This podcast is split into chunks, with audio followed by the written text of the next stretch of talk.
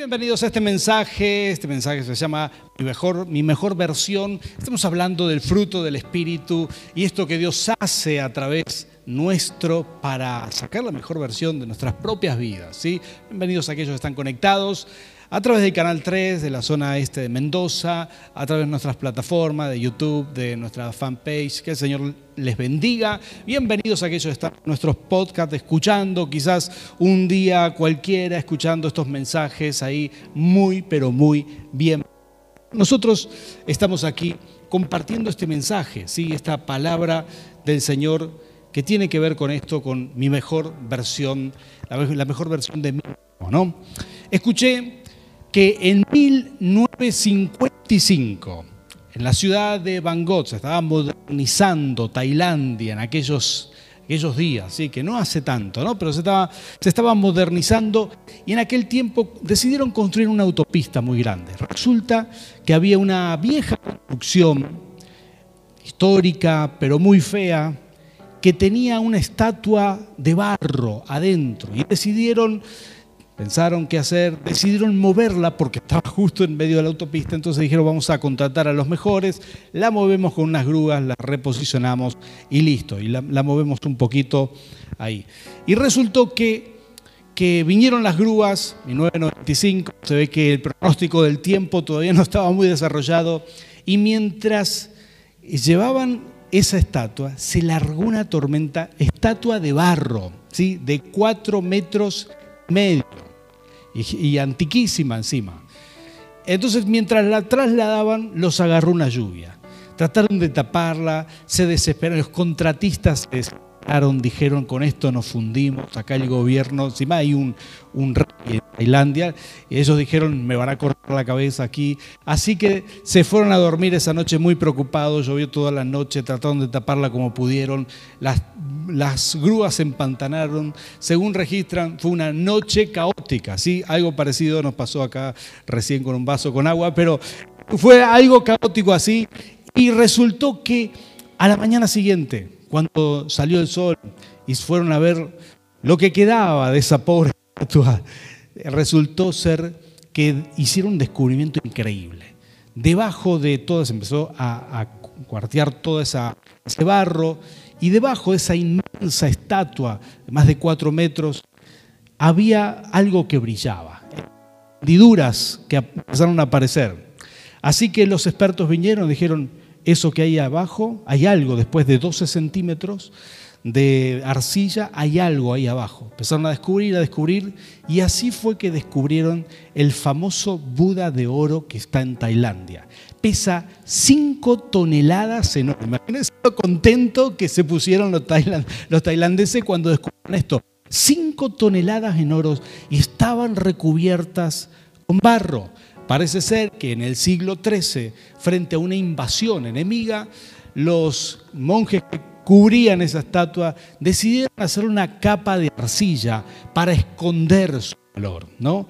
Y así fue que por mucho tiempo hicieron tal ahínco en, esta, en esto de guardar el valor que es por, por generaciones se olvidaron de que la estatua era de oro al fin y al cabo. Así fue que estos tailandeses descubrieron un tesoro por causa de un accidente. ¿no? Resulta que no fue tan malo que le lloviera y que se le mojara la estatua de barro. Si no fuera por esa lluvia, hasta el día de hoy los tailandeses pasarían a ver la estatua de barro todavía, pero hoy pasan a ver la estatua de oro. Sí, es impresionante esta historia.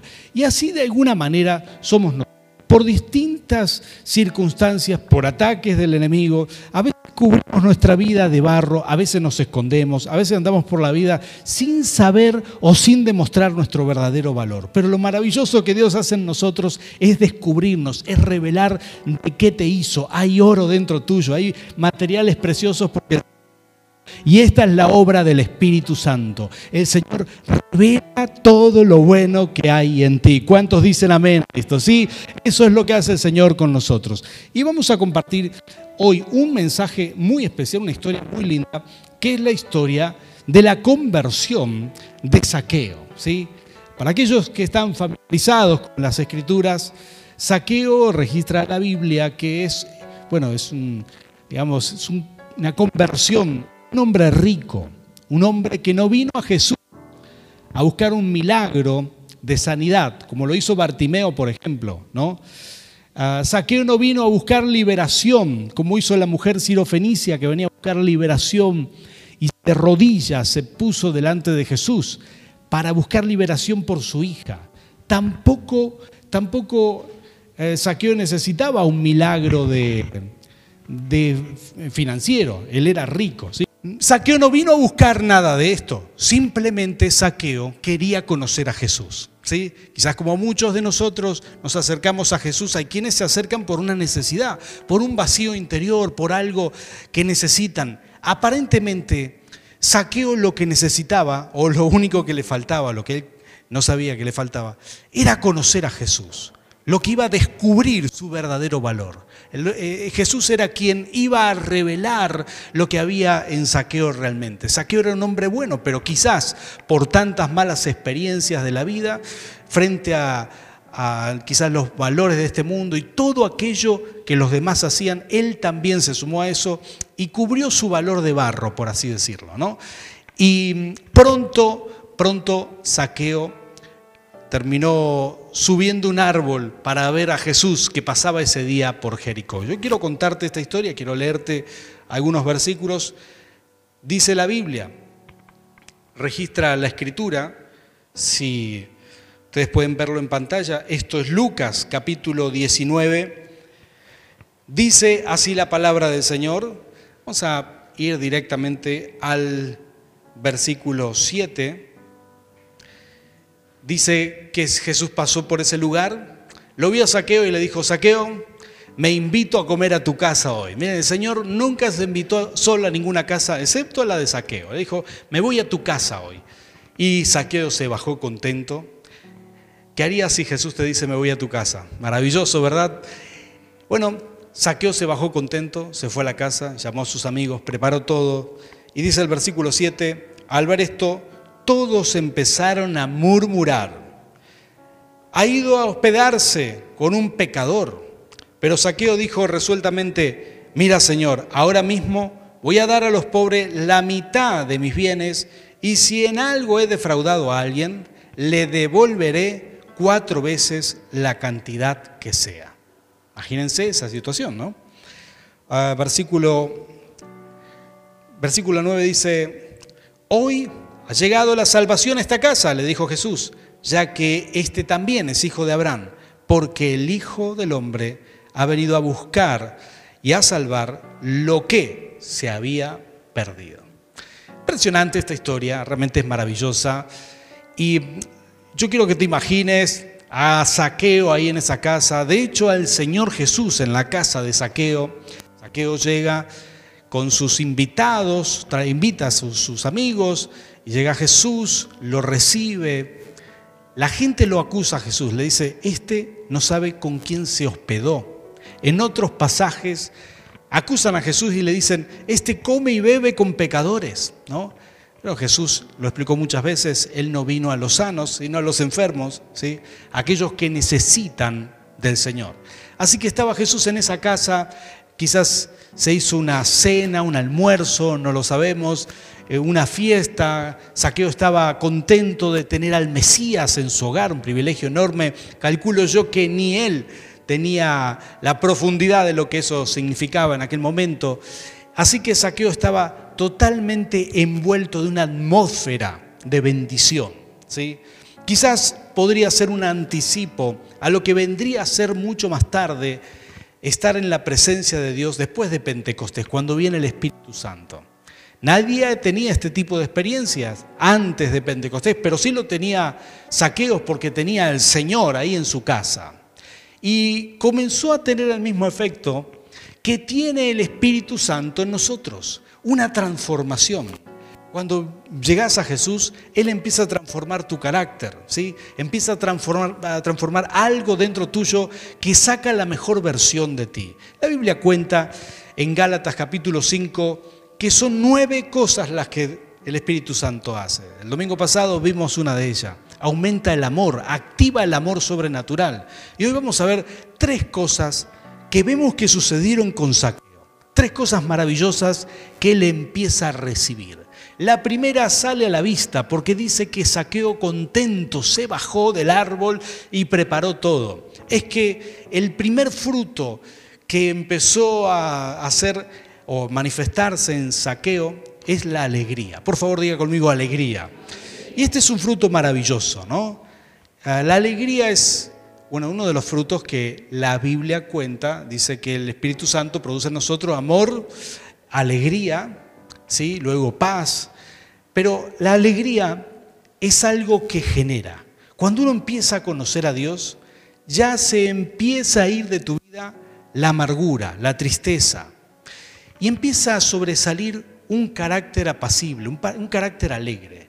Así que ahí estaba Saqueo contento, desbordado de alegría, totalmente alegre, que generó ese clima, invitó a los amigos, según registra las escrituras, y, em, se alegraba de tener a Jesús ahí.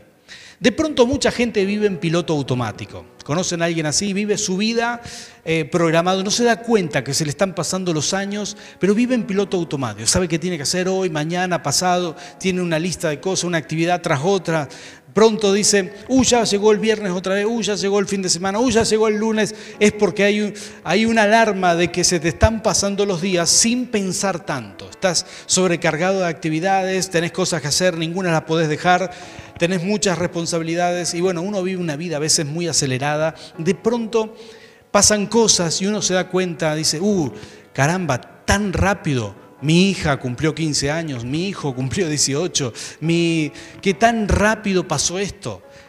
Parece que vivimos en piloto automático y no nos tomamos el tiempo para disfrutar las maravillas que Dios creó. ¿Cuántos de ustedes creen que Dios diseñó una vida maravillosa? ¿Hay alguien que lo nota? Lo notamos, ¿verdad? Ese es un regalo de Dios poder notar esas cosas es porque el Espíritu Santo está orando en ti. No todo el mundo lo nota. Dios creó una vida maravillosa. Dios creó un ambiente para que vivamos precioso. Tu cuerpo, cuando salís a la calle, cuando salís a, por ejemplo, a mí me encanta salir a pedalear en las bicisendas de Mendoza, ¿sí? Te vas por los pueblos, suelo irme hasta pueblos vecinos, entre las viñas, un lugar maravilloso, ¿sí? Y yo no sabía esto, no sabía por qué me gustaba tanto. Resulta que leí un artículo de neurociencia que dice que mientras vos te llenas tus ojos, te das un baño de naturaleza a través de los ojos, tu cerebro segrega serotonina. No es lo mismo hacer ejercicio dentro de cuatro paredes que afuera. Resulta que que es mucho mejor. Dios generó todo eso para que vivas alegre, para que, para que puedas disfrutar cada detalle de la vida. Notamos y empezamos a notar estas cosas cuando el Espíritu Santo viene a ti. Yo recuerdo cuando vivía en piloto automático y de pronto desperté a la vida. No sé si te pasó esto, pero empezás a darte cuenta que cada cosa que Dios hizo es agradable pero a veces estamos bajo presión, bajo amargura, bajo tristeza y nos enfocamos solamente en lo malo. Ahí está el poder de Dios que hace que te enfoques en lo bueno, que hace que te puedas enfocar en aquellas cosas que ti sí te salen bien y celebrarlas y disfrutar las cosas que sí tenés. Y si no estás viviendo esto, hoy vamos a orar por ti, porque la alegría es parte del diseño de Dios para tu vida. ¿Cuántos dicen amén a esto? No te resignes a vivir en tristeza, no te resignes a vivir en amargura, no te resignes a vivir mal. Todos podemos ser felices porque es un fruto del Espíritu Santo. ¿Cuántos dicen amén a esto? En segundo lugar, quiero notarte que la paz es el segundo fruto que quizás se activa en saqueo. La paz, Jesús dijo algo muy lindo. Jesús dijo, la paz les dejo, mi paz les doy. Yo no se las doy a ustedes como la da el mundo. No se angustien ni se acobarden. ¿sí? En el mundo también hay paz, ¿sí? por así decirlo. Es como aquí Jesús divide. Dice, hay un sistema que es sin Dios y un sistema con Dios. Y a eso se refiere el mundo. No es despectivo, solamente está aclarando que es un sistema sin Dios. Y todos podemos vivir de las dos maneras. La paz que hay en, también hay paz en el mundo, ¿sí? también hay paz sin Dios, pero sin Dios uno tiene paz solamente si tiene ciertas cosas. Si tu cuenta bancaria está bien, si no está bien, ya perdiste la paz, ¿verdad? Si tu matrimonio está bien, si. Y, y depende, la paz depende de muchas cosas. Pero la paz que Jesús promete no depende de nada. Él dice, yo se las doy, yo les doy mi paz. Es el Espíritu Santo. Y lo que hace es que viene a nosotros y la paz ya la tenemos adentro. No importa si no tenés dinero en la cuenta, ya lo vas a tener. No importa si está pasando una crisis matrimonial, el Señor ya te va a bendecir. ¿sí? Lo que importa es que ahora la paz inunda tu vida. Así que yo me imagino a Saqueo, que era un hombre, un líder de la sociedad, porque era el jefe de los recaudadores de impuestos. Y me imagino que ese día, sentado con Jesús, tiene un momento de paz profundo que quizás no tenía hace mucho tiempo, ¿no? Porque quien está a cargo de una institución, por supuesto, si habrá alguien aquí que estuvo a cargo de una institución, que está a cargo de una empresa, de, eh, una ONG, de un colegio, de algún área no eh, gubernamental o no gubernamental, ustedes sabrán que no, no es fácil vivir con paz y que a veces uno tiene mucha presión. Y bueno, Saqueo estaba ahí con el Señor en su vida, con el Señor en su casa, lleno de paz. La paz genera estas cosas. La paz hace de ti, la paz quizás es el primer peldaño para que seas resiliente, ¿sí? para que puedas levantarte de cualquier problema. Cuando uno no tiene paz, es muy difícil levantarse. Cuando uno no tiene esa estabilidad interior, es muy difícil recuperarse. Solamente va en descenso. Pero cuando uno logra tener paz, cuando uno logra tener sobre todo la paz del Espíritu Santo, todo lo bueno comienza a venir. La paz hace esto. En segundo lugar, hace que, ah, bueno, te hace estable, ¿sí? te hace, hace de ti una persona estable, una persona en quien confiar.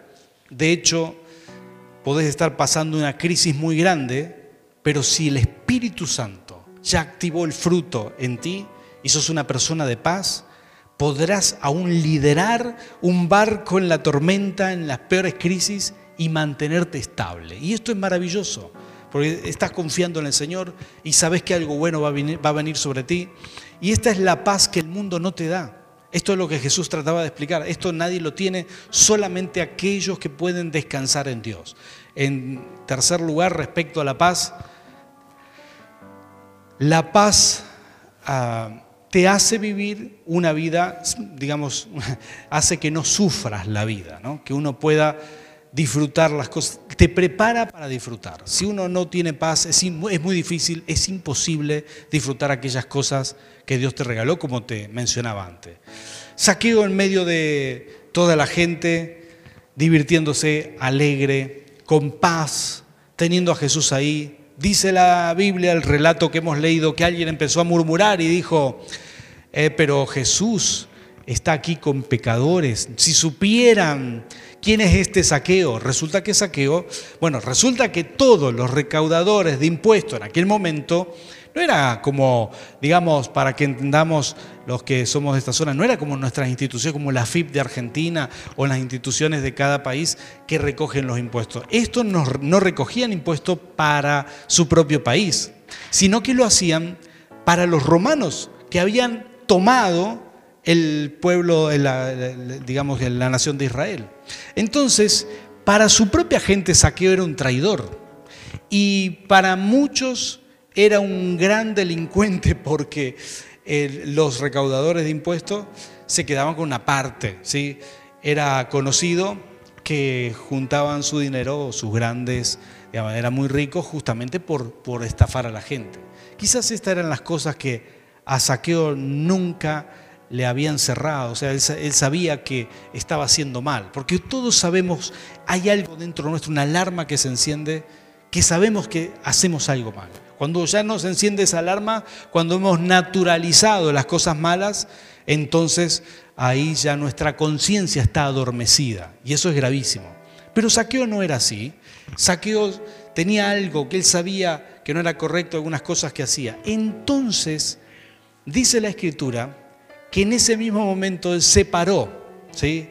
Imagino que todos prestaron atención porque el anfitrión se pone de pie y dice y hace un anuncio. Él dice, voy a dar a los pobres. Es una forma de resarcir, es una forma de, de alguna manera, sí, de resarcir lo que había hecho en esa sociedad. Él dijo, voy a dar a los pobres la mitad de mis bienes. ¿sí?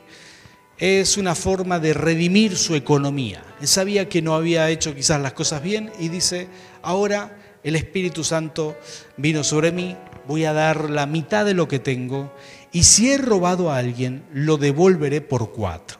Así que yo me imagino que en esos siguientes días la gente habrá golpeado la puerta de saqueo y Saqueo le habrá dicho, ah, sí, me acuerdo de vos, vení, pasá, te voy a dar cuatro veces más. Ah, también me acuerdo de vos, vení, pasá. Tenía mucho dinero. Sin embargo, lo que se activó en él es algo precioso, que el fruto del Espíritu hace en nuestras vidas también. Es la bondad. ¿sí? Esto es lo que hace Dios con nosotros. Nos hace más buenos. Maravilloso, ¿verdad? ¿Cuántos quieren este milagro para su pareja? Ah, gloria a Dios. ¿Cómo cayeron todos? Eh? Levantaron la mano. Y es que Dios hace en nosotros, genera esta bondad, ¿no? Hace que, que de pronto querés ser generoso, querés ayudar a otra persona.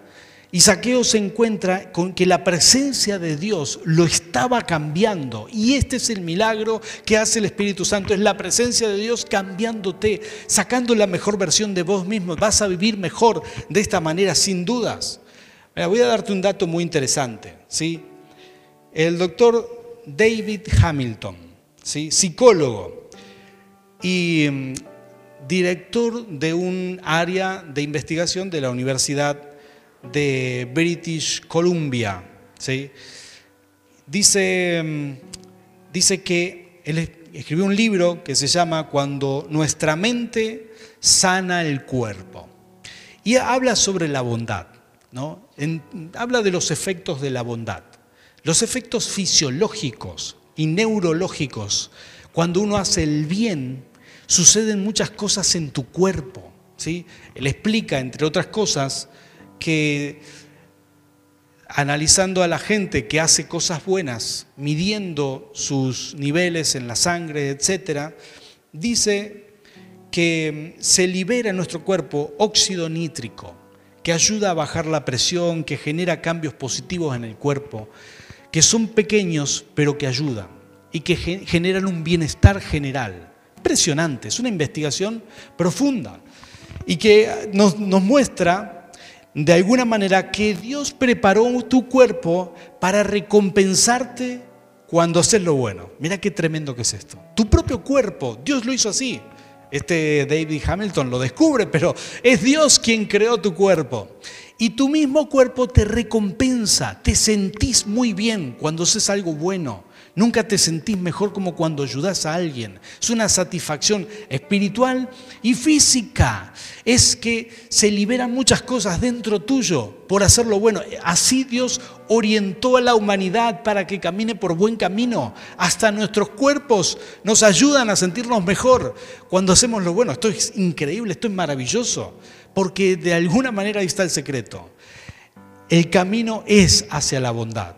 Aunque hoy nuestro mundo está en guerra, aunque hay problemas de todo tipo, el camino sigue siendo hacia la bondad. ¿Cuántos dicen amén a esto? Hoy más que nunca, nosotros primeramente y aquellas personas que deciden abrazar la fe necesitan conectarse con Dios y dejar que la bondad del Señor los transforme, porque Él no tuvo no, no mezquinó nada para salvar a la humanidad porque Él sigue siendo el ejemplo perfecto y nosotros vamos por ese camino. ¿Cuántos dicen amén?